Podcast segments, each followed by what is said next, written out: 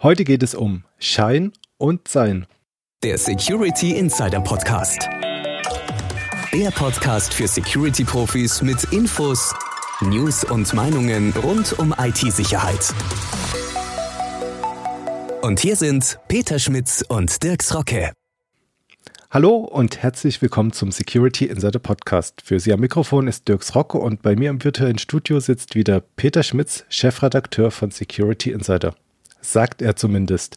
Aber kann ich mir da jetzt echt so sicher sein? Hallo Peter, bist du es wirklich? Hallo Dirk und ähm, klar bin ich es wirklich. Was, was soll die Frage? Naja, pass auf, ich habe mir kürzlich ein paar Deepfakes im Internet angesehen, also so Politiker-Videos, die gefälscht waren, aber erstaunlich echt aussahen. Und da habe ich mir gedacht, es wäre doch sicher auch ein leichtes, deine Stimme in Echtzeit zu fälschen und mich ein bisschen hinters Licht zu führen. Äh, so meinst du das, okay. Ja, also mein klar gibt's das, aber ob das jetzt so einfach funktioniert, da bin ich mir nicht ganz sicher. Aber da sollten wir vielleicht einfach am besten einen Experten fragen, oder? Was meinst du? Ah, das wäre doch mal wieder eine Idee. Kennst du denn einen vertrauenswürdigen und vor allem echten Experten, der jetzt nicht gefälscht ist? Äh, ja, also ich bin mir sehr sicher, äh, dass der kein Deepfake ist. Und zwar ist das der Professor Dr. Martin Steinebach. Der ist Leiter der Abteilung Multimedia Sicherheit und IT-Forensik am Fraunhofer Institut für sichere Informationstechnologie in Darmstadt. Und der kennt sich also mit allen Aspekten der Forensik aus und beschäftigt sich dabei auch eben mit gefälschten Multimedia-Daten, also Video und Ton. Hallo, Herr Professor Dr. Steinebach. Schön, dass Sie Zeit für uns gefunden haben und lassen Sie uns doch gleich mal einsteigen in das Thema Forensik. Wenn wir Forensik sagen, worüber reden wir denn dann überhaupt allgemein und auch im IT-Kontext? Ich komme ja aus der IT, von daher ähm, würde ich mir gar nicht anmaßen, abschätzen zu können, was alles unter Forensik fällt. Ich vermute mal, so die allgemeine Definition wäre dann, dass halt eben alles, was dazu führt, eine Straftat aufzuklären, die Analyse, Verwertung von Spuren, vielleicht auch das ähm, Umwandeln von Spuren dann in irgendwas, das gerichtsverwertbar ist, wird alles unter Forensik fallen. Und da denke ich mal, gibt es ja eben von der klinischen Forensik mit Obduktion und ähnliches über Spurensuche die klassischen Fingerabdrücke werden ja auch heute noch genommen, bis hin zu all den Dingen, die es da mit ähm, Fahrzeugspuren, Genmaterial und so weiter gibt. Also ist sehr umfangreich und ich denke mal, alles, was dazu beitragen kann, in irgendeiner Weise eben eine Straftat aufzudecken und die halt eben diese, diese Aufdeckung analytisch unterstützt, wird man irgendwo auch als Forensik bezeichnen können. Und in der IT-Welt ist es tatsächlich nicht viel einfacher, weil ähm, der Computer halt ein so allgegenwärtiges Werkzeug gewesen, geworden ist und ähm, dieses allgegenwärtige Werkzeug halt auch vielfältigste Arten missbräuchlich eingesetzt wird, dass ähm, die IT-Forensik auch all diese Arten des Missbrauchs in irgendeiner Weise nachverfolgen können muss. Und das geht dann halt eben nicht nur ähm, Richtung Angriffe auf Computern. Das ist bestimmt das, was man zuerst so mit der IT-Forensik ähm, verknüpfen würde. Also so die Sachen wie ein Hacker greift einen Computer an und hinterlässt dann ähm, Spuren in den Netzwerklogs, sondern ähm, Forensik ist halt eben auch, dass man Manipulationen in Inhalten erkennen kann, dass man ähm, das Einschleusen von, von Malware über irgendwelche E-Mail-Anhänge, die vielleicht mit Phishing und Social Engineering dann tatsächlich erst zu dem Endbenutzer gebracht worden sind.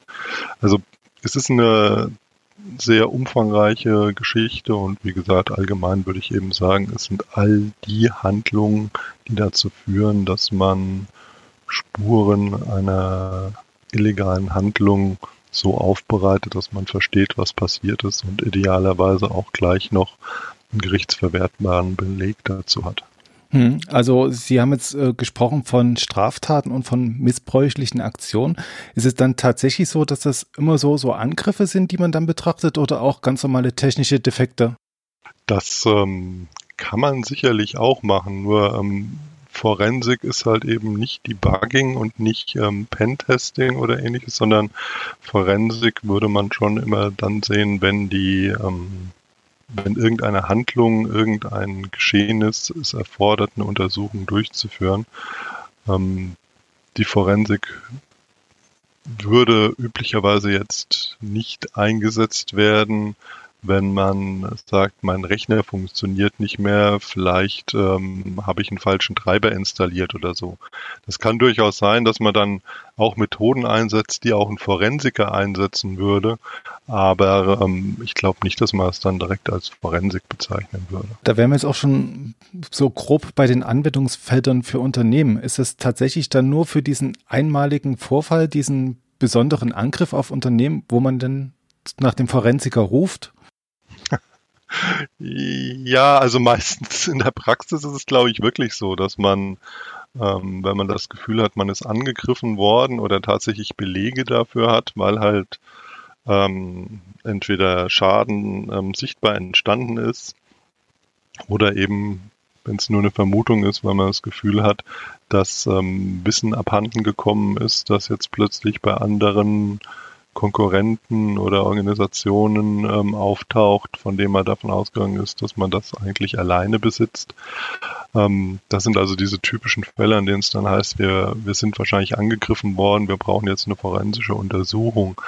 Aber im Idealfall ist es natürlich, ähm, wie so oft im Leben so, dass man sich damit früher beschäftigen sollte. Einfach aus dem Grund, weil Forensik natürlich darauf angewiesen ist, ähm, Spuren auszuwerten und man kann Computersysteme natürlich ähm, konfigurieren, dass sie solche Spuren besser protokollieren oder man kann eben sehr sparsam mit Protokollierung umgehen. Gleichzeitig macht es dann auch immer Sinn, sich ähm, Gedanken drüber zu machen, welche Systeme sind denn besonders relevant. Man möchte vielleicht nicht alles ähm, in seinem Netzwerk komplett protokollieren, weil auch einfach dann die anfallenden Daten ziemlich viele sind. Und darf man nicht vergessen, eine forensische Untersuchung kann natürlich auch invasiv sein, weil man halt eben sich dann das System des Betroffenen sehr genau anschaut. Das heißt, es kann auch durchaus sinnvoll sein, beziehungsweise ich würde sogar schärfer sagen, es ist sehr ratsam, ähm, auch vorher schon mal mit dem Betriebsrat zu reden, was für Abläufe man denn im Fall so einer forensischen Untersuchung durchführen kann, wer dabei welche Rolle hat und ähm, auf welche Daten dann zugegriffen wird. Also ist gute Forensik ist eine wohl vorbereitete Forensik, würde ich mal sagen. Aber wie gesagt, in der Praxis ist es dann doch meistens so, dass man sich erst damit beschäftigt, wenn irgendwas passiert ist. Was würden Sie denn da raten, Unternehmen als Einstieg? Welche Systeme sollte man denn da besonders im Auge haben und erstmal sich anschauen? Und was sollte man vielleicht von denen schon proaktiv, präventiv aufzeichnen, falls das Kind dann irgendwann mal in den Brunnen fallen sollte? Oh, das, das ist eine gute Frage, die aber, glaube ich, einfach zu ähm, vielschichtig ist, als dass ich die jetzt einfach ähm, beantworten könnte, weil es halt stark darauf ankommt, welche Infrastruktur so ein Unternehmen hat und welche ähm, Werte in so einem Unternehmen halt besonders ähm, geschützt sein müssen. Also es kann halt eben ganz anders sein, wenn jemand primär Daten analysiert und daher eben zum Beispiel vielleicht auch Angst davor haben muss, dass seine, ähm, da, seine Daten ähm, manipuliert werden, vergiftet werden, sodass Fehlentscheidungen getroffen werden. Während irgendein Industrie 4.0 Unternehmen, das eigentlich ähm, mit dem Internet verbunden ist, um sehr schnell ähm, Steuerung von Maschinen erreichen zu können, dann wieder ganz andere Prinzipien hat, die da geschützt werden müssen oder ähm, Mechanismen hat, die geschützt werden müssen. Das heißt also, man sollte da dann wirklich mit einem individuellen Fachmann sich anschauen, was ist da eine vernünftige Strategie. Das einfach von außen irgendwie zu sagen, schaltet im Windows mal das Log XY an und protokolliert dieses oder jenes, das macht da, glaube ich, wenig Sinn. Wobei man da natürlich schon davon ausgehen muss, dass ich weiß, welche Daten für andere und für mich besonders wertvoll sind. Und da würde ich mich jetzt fragen, lohnt es sich jetzt den Aufwand in eine Forensik zu stecken oder würde sich der Aufwand nicht viel besser lohnen, ja schon irgendwelche Schutzmaßnahmen zu implementieren, dass es gar nicht so weit kommt, dass jemand daran was manipulieren kann. Natürlich, also ich meine, ich, wenn ich das Gefühl habe, dass ich mich mit ähm, Schutzmaßnahmen komplett absichern kann, dann würde ich natürlich die Schutzmaßnahmen ähm, etablieren, weil es wäre völliger Unsinn zu sagen, naja gut, wir akzeptieren mal, dass irgendwann Angriffe stattfinden werden und dass Schaden entsteht, aber wir sind dann wohl vorbereitet zu verstehen, was da passiert. Also ähm, ich, ich werde natürlich versuchen, meine Güter zu schützen und ich glaube auch, dass das ähm, der vernünftige erste Schritt ist dass man ähm, sich damit beschäftigt. Also das ist ja eine ganz allgemeine Strategie in der IT-Sicherheit, dass ich eigentlich erstmal schauen muss, was sind denn meine ähm, wichtigen Assets, was sind die Dinge, die, die für mein Unternehmen überlebenswichtig sind. Dann muss ich da Prioritäten vergeben und ähm, je nachdem, wie wichtig etwas ist, dann wird da unterschiedlich viel Schutz drauf ähm, aufgewandt und dann baut man sich halt eben ein System, das so sicher wie möglich ist, ähm, gleichzeitig aber eben noch einen akzeptablen Betrieb ermöglicht. Und weil man aber eben auch nicht blind darauf vertrauen sollte, dass jetzt Schutzmaßnahmen ein immer die Sicherheit geben, dass man dann auch nicht mehr angegriffen werden kann, macht es halt eben trotzdem Sinn, sich auch auf den Ernstfall vorzubereiten, in dem die Schutzmaßnahmen dann doch versagt haben. Eine Frage vielleicht kurz. Wir haben ja gerade vorhin darüber gesprochen, welche ähm, Systeme man denn loggen muss und dass das relativ schwierig festzulegen ist. Aber gibt es denn für Unternehmen etwas beim äh, Aufzeichnen der Daten zu beachten. Also gerade wenn ich jetzt Forensik betreiben will, wenn ich, wenn ich sicher sein möchte, dass die Daten, die ich aufgezeichnet habe, forensisch auch verwertbar sind, dann muss ich ja vermutlich darauf achten, dass die auch äh, nicht veränderbar sind, gerade wenn sie dann gerichtsverwertbar unter Umständen sein sollen. Auf was muss man denn da am besten achten? Auch da kommt es natürlich darauf an, welche Möglichkeiten man hat.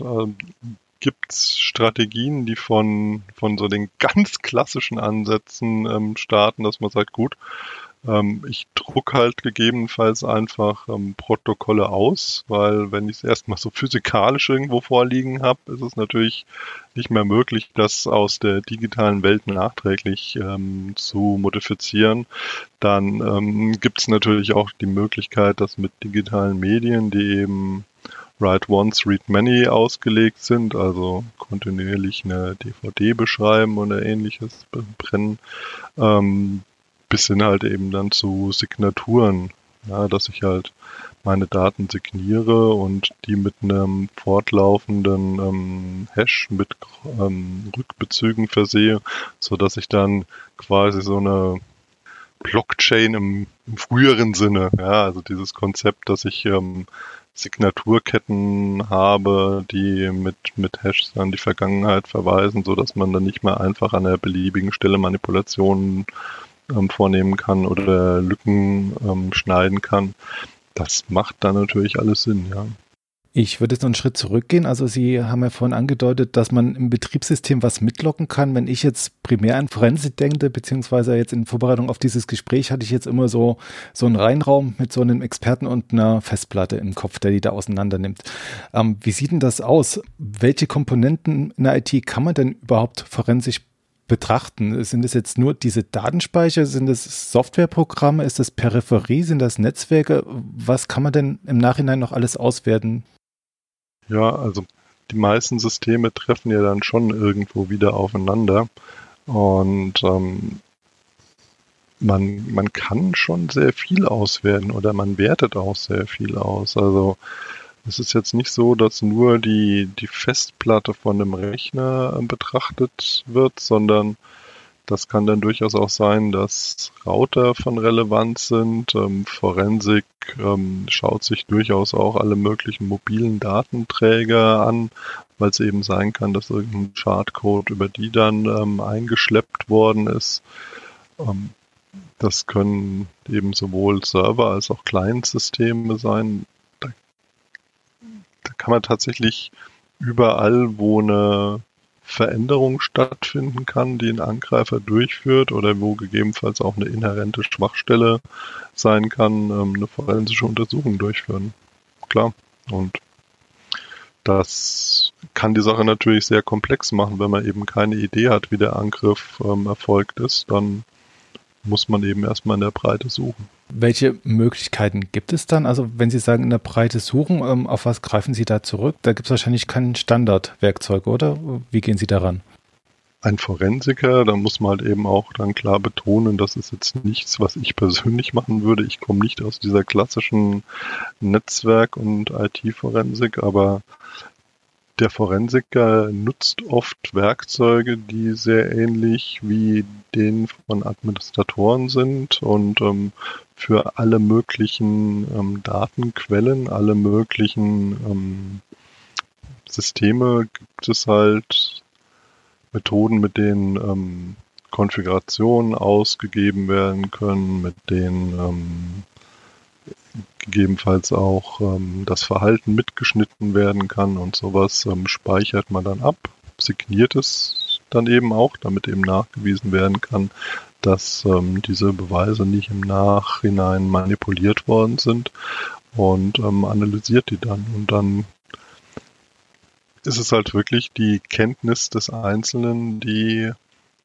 es erlaubt, irgendwelche Fehler festzustellen. Und das können ja entweder Dinge sein, die einfach eine falsche Konfiguration sind, die es einem verrät, wie der Angreifer in System kommen konnte, um etwas zu manipulieren oder einen Angriff durchzuführen, weil halt eben einfach ein Fehler da ist, irgendeine Sicherheitsfunktion nicht aktiviert, irgendein Passwort zu schwach, irgend, irgendein Port offen, der nicht offen sein sollte. Oder auf der anderen Seite kann es halt eben auch sein, dass der Angreifer mit irgendeinem Werkzeug Konfiguration nachträglich verändert hat oder sich Rechte gegeben hat, die er nicht ähm, haben dürfte und dadurch ähm, dieser Angriff erst ermöglicht wurde. Also die, das Spektrum an, an Angriffsmöglichkeiten und an Spuren und ähnliches ist so groß, dass ähm, mir jetzt nicht ähm, bekannt wäre, dass es da ein, ein universelles Werkzeug gäbe, das man quasi mit einem Firmennetz verbindet und das einem dann automatisiert eine forensische Untersuchung durchführen kann, sondern es ist dann schon Erfahrung, hands-on Mhm. Erfahrung ist, glaube ich, ein gutes Stichwort. Wie, wie sieht es denn aus? Empfehlen Sie generell Unternehmen, sich selbst in den Gebieten fit zu machen und äh, selbst äh, quasi forensische Kapazitäten aufzubauen? Oder ist das dann ein Bereich, wo man sagt, okay, da sollten, da sollte man eigentlich tendenziell eher auf, ja, quasi auf externe Experten zugreifen? Ja, also ich meine, das ist natürlich eine Frage, wie groß so ein Unternehmen ist. Also wenn ich ein sehr großes multinationales Unternehmen habe, dann ähm, wird sich das sicherlich auch ähm, eine forensische Gruppe leisten können, die ähm, Vorfälle in dem Unternehmen untersuchen kann. Aber ein normales Unternehmen, KMU, aber auch vielleicht noch eine Größenordnung mehr, die werden wahrscheinlich kein forensisches Team haben. Und ich würde auch nicht sagen, dass der Forensiker jetzt die erste Empfehlung wäre, die man so ein Unternehmen gibt, sondern da sind wir wieder an dem Punkt, dass es ähm, ja viel mehr Sinn macht, dann erstmal einen Experten für allgemeine IT-Sicherheit zu haben, der das System so sicher wie möglich gestaltet und ähm, da eben Experte ist. Und erst wenn man da dann wirklich seine Hausaufgaben gemacht hat, wenn das System sehr sicher ist, immer up to date, wenn man sicher sein kann, dass die die Patches immer ähm, eingespielt sind, dass ähm, eben auch ein gewisses Bewusstsein hinsichtlich der Risiken ähm, beim Empfang, beim Umgang mit Daten und so weiter ähm, herrscht, dann kann man sich dann wirklich auch mit Forensikern beschäftigen. Das heißt also, die Empfehlung wäre eigentlich eher, dass man den Mitarbeitern, zum Beispiel eben diesem Sicherheitsexperten und wenn es den nicht gibt, den Administratoren, eher mal erklärt, wie so eine forensische Untersuchung vor sich geht, was wichtig ist dabei zu beachten.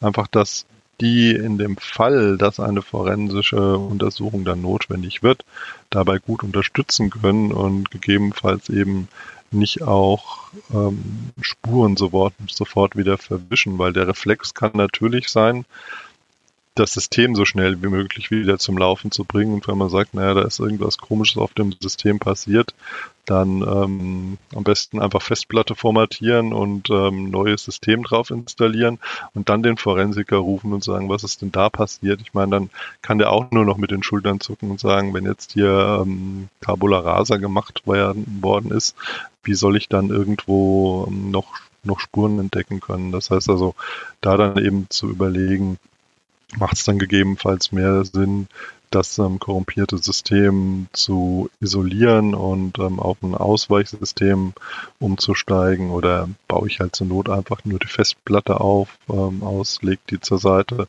stecke dann eine neue rein und installiere da mal ein neues System drauf. Das sind so ähm, Handlungsweisen, die man, glaube ich, einem kooperativen Mitarbeiter sehr einfach vermitteln kann. Und damit ist dann schon viel gewonnen, weil wenn dann der Forensiker kommt und in eine Umgebung kommt, in dem für seine Arbeit schon Vorbereitungen getroffen worden sind, dann kann er natürlich viel effizienter ähm, wirken. Jetzt sind wir natürlich ziemlich sehr in die Praxis und ins Detail gegangen, aber Sie sind der Leiter der Abteilung Multimetersicherheit und IT-Forensik am Fraunhofer Institut für sichere Informationstechnologie. Können Sie auch mal sagen, womit Sie sich da aktuell beschäftigen, also quasi an der Speerspitze der Forschung und Entwicklung? Ja, also in der Multimedia-Sicherheit beziehungsweise in der Multimedia-Forensik ist im Augenblick das ähm, sicher populärste Thema das der Erkennung von diesen sogenannten Deepfakes. Das heißt also Manipulationen von Videos, so dass ähm, es so scheint, als ob eine Person in dem Video zu sehen wäre, die da aber ursprünglich gar nicht drin war, weil das ähm, Gesicht ausgetauscht worden ist durch Deep Learning Verfahren oder ähm, andere Ansätze, weil die Person ähm, von einer anderen Person durch auch wieder Methoden des maschinellen Lernens oder der Bildverarbeitung quasi wie so eine Art Handpuppe gesteuert worden ist. Das heißt also, da ähm, gibt es eine Reihe von von Methoden, die durch ähm, den starken Aufwuchs des maschinellen Lernens, vor allem des Deep Learnings, für ähm, viele zugänglicher geworden sind. Und da gibt es natürlich entsprechend auch hohe Besorgnis, dass solche Multimedia-Inhalte dann manipulativ eingesetzt werden können. Und da entwickeln wir eben Erkennungsmethoden, die dann versuchen, diese ähm, Deepfake-Algorithmen nachzuweisen. Wer setzt solche Erkennungsmethoden dann denn ein? Sind das dann Strafverfolgungsbehörden oder ist das auch im Unternehmensumfeld, dass sowas eingesetzt wird? Das ist ganz unterschiedlich, weil es dann darauf ankommt, ähm, in welcher Situation und in welchem Kontext. Also diejenigen, die sich augenblicklich, glaube ich, am meisten für solche Deepfake-Erkennungen interessieren, das sind tatsächlich Journalisten, weil eben die große Angst die ist, dass irgendwelche ähm, Nachrichten manipuliert werden und scheinbar Gesagtes, auf das man dann vielleicht eine Nachrichtenmeldung aufsetzt, sich im Nachhinein als ähm, gefälscht äh, herausstellt. Aber ähm, natürlich ist das auch für für Polizei und ähnliche Behörden von großer Relevanz, ähm, wenn es halt eben dann darum geht, zum Beispiel Betrugsfälle aufzudecken. Und ähm, in Unternehmen, ja, die, die haben sicherlich auch Interesse dran, aber so der, der Punkt, dass man quasi automatisiert solche Fälle mit einem einfachen Filter in der Infrastruktur erkennt, der ist noch nicht erreicht. Also ich glaube, das ist dann wirklich derzeit schon noch eher eine Sache, die man forensisch betrachtet, als ähm, dass man quasi in einem Unternehmen da direkt einen Gegenmechanismus aufsetzen kann. Bevor wir jetzt zu den konkreten Erkennungsverfahren kommen, vielleicht noch die Frage, wie wahrscheinlich ist denn das Stand heute, dass man über sowas getäuscht wird? Also wie aufwendig ist es da, so ein Deepfake herzustellen, sei es jetzt Video oder sei es Stimme? Da müsste ich jetzt ähm, genauer verstehen, die, die Frage, wie wahrscheinlich ist das, ähm, meinen Sie damit jetzt, wie hoch ist die Wahrscheinlichkeit, dass wenn Ihnen jemand ähm, so ein Video vorsetzt, dass Sie es dann erkennen oder wie hoch ist die Wahrscheinlichkeit, dass Sie Opfer von so einem Angriff werden? Die Frage wäre jetzt erstmal, wie viel Arbeit macht es, so ein Deepfake-Video zu erstellen, so eine Datei? Okay. Also rechnet sich das quasi das für den Angreifer jetzt alle paar Meldungen sowas zu erstellen oder steckt dahinter noch so viel Rechenleistung und Aufwand und Know-how, dass sich das wirklich nur bei bestimmten Szenarien lohnt für den jeweiligen? Naja, also ich meine, diese Deepfake-Algorithmen ähm, werden im Hobbybereich eingesetzt. Ähm, die sind dadurch bekannt geworden, dass ähm, ja, Internetnutzer ihre Lieblingsschauspieler in Erotikfilme reinkopiert haben und auch da sahen die Ergebnisse teilweise schon recht täuschend gut aus. Das heißt, ähm, ist davon auszugehen, dass ähm, der, der Aufwand für jemanden, der jetzt tatsächlich eine kriminelle Handlung damit durchführen möchte, auf jeden Fall überschaubar ist. Also letztendlich ähm, ist es auch nichts anderes wie ein Stück Software installieren und dann Referenzmaterial zusammenzusuchen von der Person, die man in das Video reinkopieren möchte, also entweder Sprache oder ähm, Fotos vom Gesicht und dann eben das Video, das angegriffen werden soll, dem halt die Person ersetzt werden soll. Und dann kann ich das mit einem handelsüblichen Computer mit einer ähm, Spielegrafikkarte durchrechnen lassen. Wie viel Referenzmaterial bräuchte ich jetzt dafür? Lässt sich das irgendwie beziffern? Hm, das kommt ein bisschen drauf an, wie mit welchen Algorithmen man arbeitet und wie gut die Fälschung dann aussehen muss. Also wenn man den klassischen Deepfake einsetzt, ist man immer noch bei Tausenden von von Fotos von dem Gesicht. Das führt dann eben dazu, dass die Personen, die da tatsächlich ähm, angegriffen werden können, meistens eben Personen des öffentlichen Lebens sind, weil von denen genug Referenzmaterial verfügbar ist. Aber es gibt schon Algorithmen, die tatsächlich auf einem einzelnen Foto arbeiten können. Das sieht dann natürlich das Ergebnis nicht so gut aus, kann aber durchaus sein, dass das für eine Qualität, wie man sie bei einer ähm, schlechten Videokonferenz oder sowas hat, dann doch reichen kann. Sie, sie sagten jetzt tausende von Fotos. Ähm, wäre jetzt ein Videoschnipsel schon tausende von Fotos in der Art oder bräuchte ich dann doch verschiedene Ansichten zu verschiedenen Gegebenheiten, um sowas professionell aussehen ja. zu lassen? Also, wenn es wirklich professionell aussehen soll, ist der Vorteil, also ist es eigentlich immer am besten, wenn man Material hat, das dem Material, das man angreift, möglichst gleicht. Ja, das heißt also, wenn ich ähm, zwei Nachrichtensprecher im gleichen Studio habe und deren Gesichter austauschen möchte, dann geht das natürlich sehr einfach, weil einfach die Beleuchtung gleich ist, die Umgebung gleich ist. Dann ähm, kann ich eben den Gesichtspart von der einen Person durch die andere ersetzen und werde ganz viele Referenzbilder haben, bei denen ähm, Beleuchtung und Winkel und so weiter gut klappt, während ich auf der anderen Seite, wenn ich jetzt einen Nachrichtensprecher habe und von dem, den ich da rein kopieren möchte, nur irgendwelche Strandfotos habe, wo ich eine ganz andere Beleuchtung habe, wo ich vielleicht auch ähm, andere Winkel und ähnliches ähm, habe, mehr Bewegung, ganz andere Gesichtsausdrücke, weil man am Strand vielleicht nie so ernst guckt, wie man jetzt in so einer bei einer Nachrichten ähm, schaut, ähm, dann ähm, wird das natürlich deutlich schwerer. Ja, das heißt also, ähm, ist es häufig eher die Frage der der, ähm, der Ähnlichkeit der Situation, die über die Qualität was aussagt. Und weniger eine Frage, wie jetzt, ähm, wie viele Bilder ich tatsächlich zusammentragen kann. Würde das im Umkehrschluss dann auch für Ton gelten? Ich denke jetzt an so Sprach-ID-Verfahren. Also ich habe jetzt gelesen, die Telekom nutzt schon seit einiger Zeit für Kundensender eine Sprach-ID, also dass sich quasi die Kunden nicht mehr per Passwort authentifizieren, sondern über eine einmal ja, aufgenommene Sprachdatei. Wäre das dann auch mhm. sowas, was in dem Kontext aufgenommen werden müsste? Also, dass ich jetzt mit einer Hotline rede ich ja ein bisschen ruhiger und vielleicht auch ein bisschen genervter, weil mich der Sprachroboter ein bisschen nervt. Oder könnte ich da quasi auch ein Sprachstöpsel aus einem täglichen Gespräch so weit analysieren, dass ich so eine Sprach-ID täuschen könnte?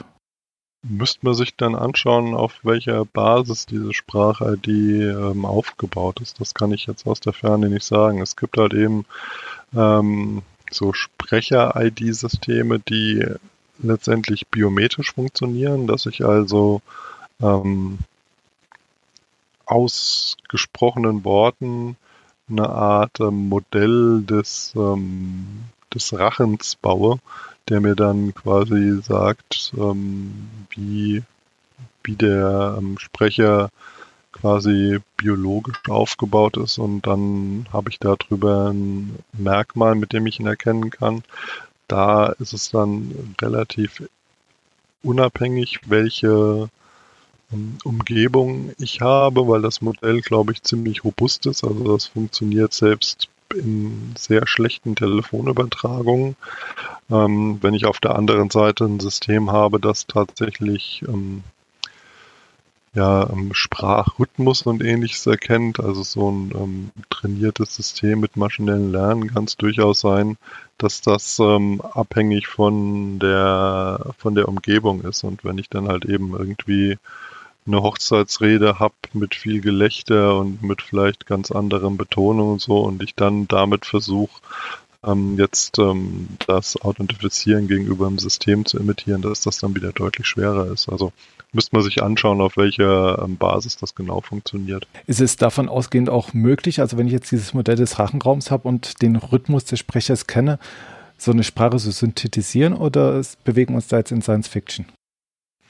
Nein, also diese Sprachsynthesesysteme, das ähm, ist ja das, mit dem tatsächlich auch schon ähm, heute Sprache imitiert wird. Also ähm, die, die Systeme basieren dann tatsächlich auch wieder auf maschinellen Lernen, auf dem Training von, von ähm, Stimmsynthesizern durch ähm, Beispielmaterial. Und ähm, ja, das wie gesagt, das ist heute verfügbar. Das kann man tatsächlich quasi schon kaufen bzw. lizenzieren und ähm, einsetzen. Und das wird auch zu Angriffen bereits eingesetzt. Also es gibt schon mehrere Fälle, in denen tatsächlich ähm, Betrugsvorgänge mit solchen kopierten Sprachmodellen durchgeführt worden sind. Sind das dann so klassische Angriffe im, in Form von CEO-Fraud, die man sich genau, da vorstellen da muss? Okay. Also, gibt es also wirklich Fälle, in denen dann eben Firmenchef ähm, bei einer Tochter, beim Tochterunternehmen angeblich angerufen hat und denen irgendwas von einem Deal erzählt hat, den die jetzt abwickeln müssen. Und ähm, da sind wohl auch ähm, in einem Fall bereits 200.000 Pfund oder mehr ähm, verloren gegangen. Und ähm, das ist also jetzt schon ein paar Mal passiert und ist auch durch die Presse gegangen. Ja. Okay. Das ist äh, äh, also etwas, wo sich, wo man sich zunehmend tatsächlich auch äh, quasi in Deutschland, in der deutschen Wirtschaft darauf einstellen muss, dass sowas ein Risiko ist? Das würde ich auf jeden Fall sagen. Also die, ähm, die Verfügbarkeit der Technologie ist da und warum sollte der nicht auch in Deutschland ähm, für Angriffe eingesetzt werden? Ja. ja. Gibt es da irgendwelche Schutzmechanismen oder wie kann ich denn als Unternehmenschef meine Assistenz, äh, meine, meine Geschäftsleitungsassistenz zum Beispiel schützen davor, äh, dass sie bei sowas reinfällt? Muss man sich da dann quasi offline Prozesse überlegen, die, die der Angreifer nicht kennen kann? Ja, ich glaube, dass ähm, ist insgesamt ähm, sicherlich ratsam, einfach allen klar zu machen, dass ähm, diese Szenarien, denen die CEO-Frauds ähm, ja wohl passieren. Also dieses, wir haben hier eine spontane Gelegenheit und jetzt müssen wir mal alle ähm, Sicherheit beiseite legen und einfach mal machen und überweisen, dass sowas einfach ähm, in der Praxis nicht realistisch ist. Ja, das,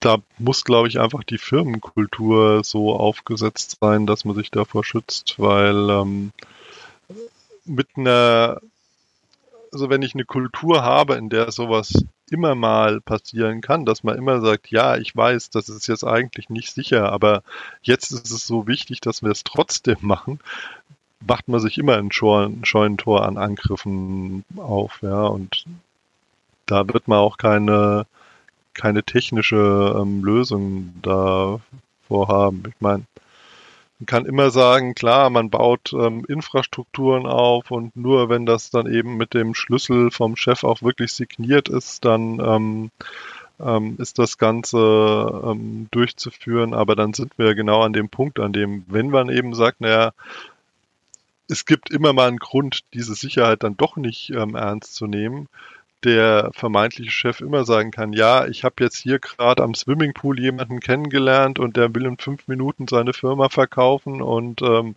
das ist aber ein absoluter Goldesel, überweisen Sie jetzt sofort, damit wir die bekommen, ja, dann und lassen Sie den ganzen Mist mit irgendwelchen PKIs oder so, ja, dann muss halt eben der derjenige auf der anderen Seite sagen können, nee, das haben sie selbst gesagt, sowas machen wir nicht und nicht, ja, Chef, klar, ich weiß, sie haben immer gesagt, Gelegenheiten muss man am Schopf greifen. Ja. Ja, wie gesagt, da, da geht halt einfach nichts dran vorbei. Sie, sie können keinen, keine magische technische Lösung schaffen, wenn sie auf der anderen Seite keine Kultur haben, die, die sich dann eben solchen Sicherheitsprotokollen auch unterordnet. Hm, also Sie sagten jetzt Kultur und äh, Sicherheitsbewusstsein ist wichtig, aber gibt es dann nicht doch irgendwie so, so eine kleine Alarmleuchte, wo man dann schon irgendwie eine Lösung zwischenschalten kann, wo man sagen kann, das klingt mir jetzt nicht ganz koscher oder hier habe ich eine Manipulation in irgendeiner Videotelefonie entdeckt. Da gibt es da bestimmt irgendwelche Erkennungsmuster, die man da sich anschauen kann.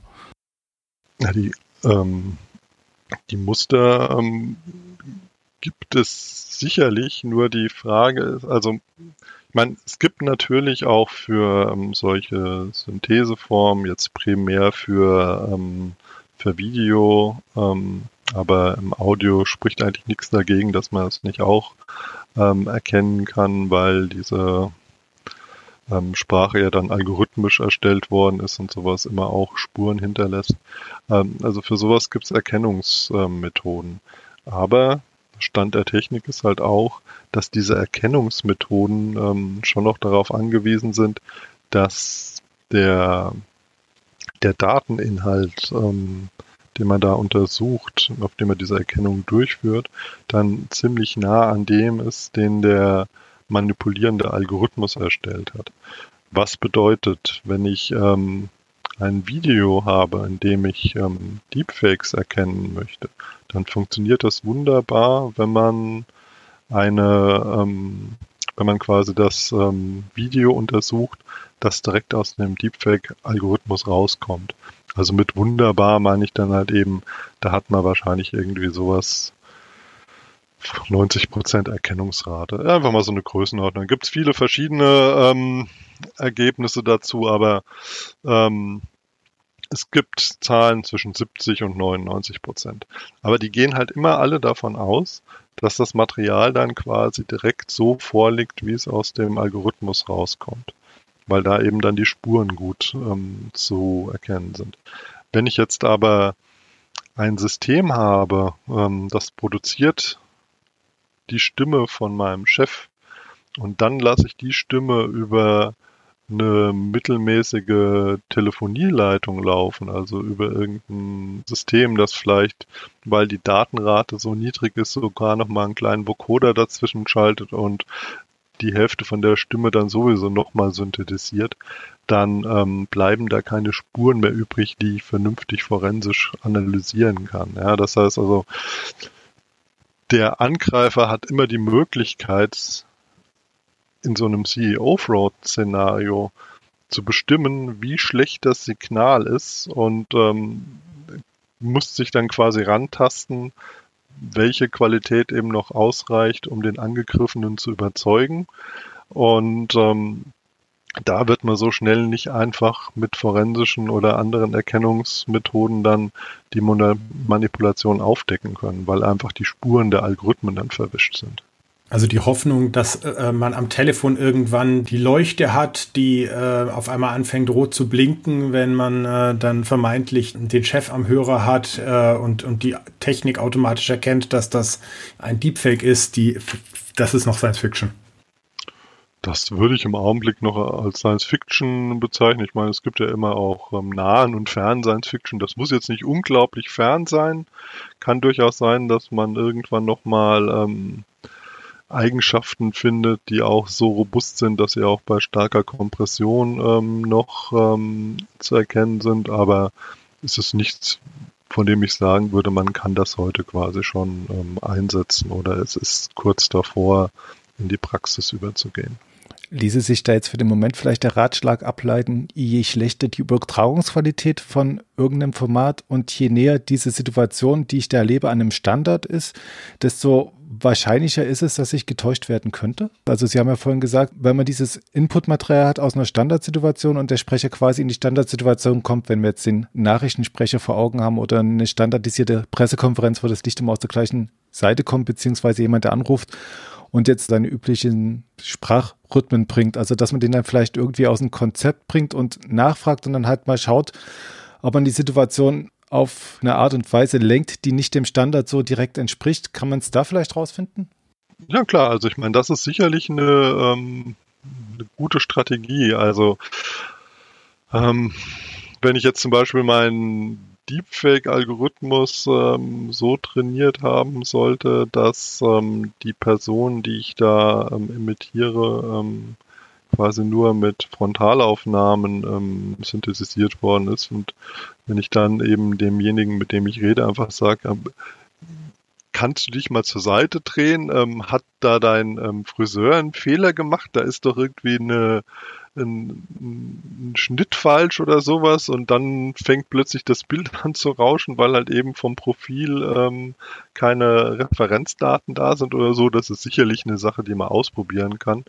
Das ähm, da wird aber natürlich auch auf Angreifersicht auch dran gearbeitet, weil man immer mehr auch so 3D-Modelle dann automatisiert generiert, auch von zweidimensionalen Gesichtern.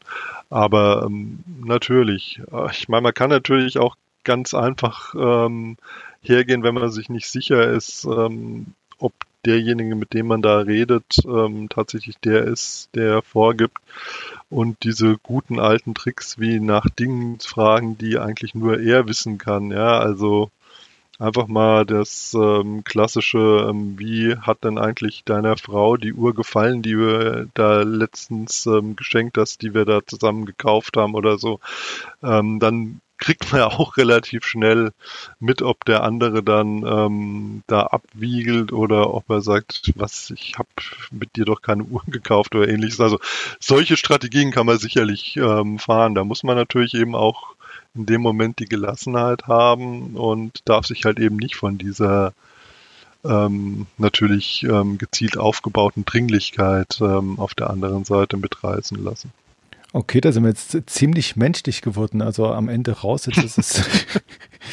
ja, ähm, ich frage mich jetzt gerade, sollte man dann überhaupt noch an der Technik forschen? Bringt das dann noch was? Ein bisschen kontrovers gefragt.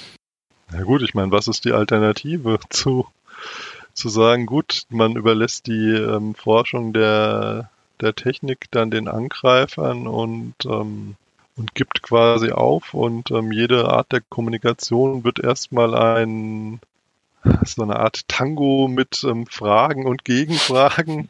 Also das, äh, das kann es, glaube ich, auch nicht sein. Also von daher, ja, ich bin sehr überzeugt, dass es ähm, viel Sinn macht, ähm, mit ähm, an Technik zu forschen und ähm, es ist ja auch nicht so, dass, dass man immer diese Möglichkeit hat. Ja, also ein, ein Angreifer, der sowas vermeiden möchte, kann ja schlicht und einfach auch über Messenger-Kanäle gehen und ähm, die ähm, diese Echtzeit ähm, diesen Echtzeitfaktor, der so Verhörmöglichkeiten bietet, rausnehmen, der einfach sagt, okay, ich ähm, produziere jetzt einfach ein Video und dann schicke ich das demjenigen, den ich angreifen möchte und dann muss der das Video halt eben glauben oder nicht glauben. Ja?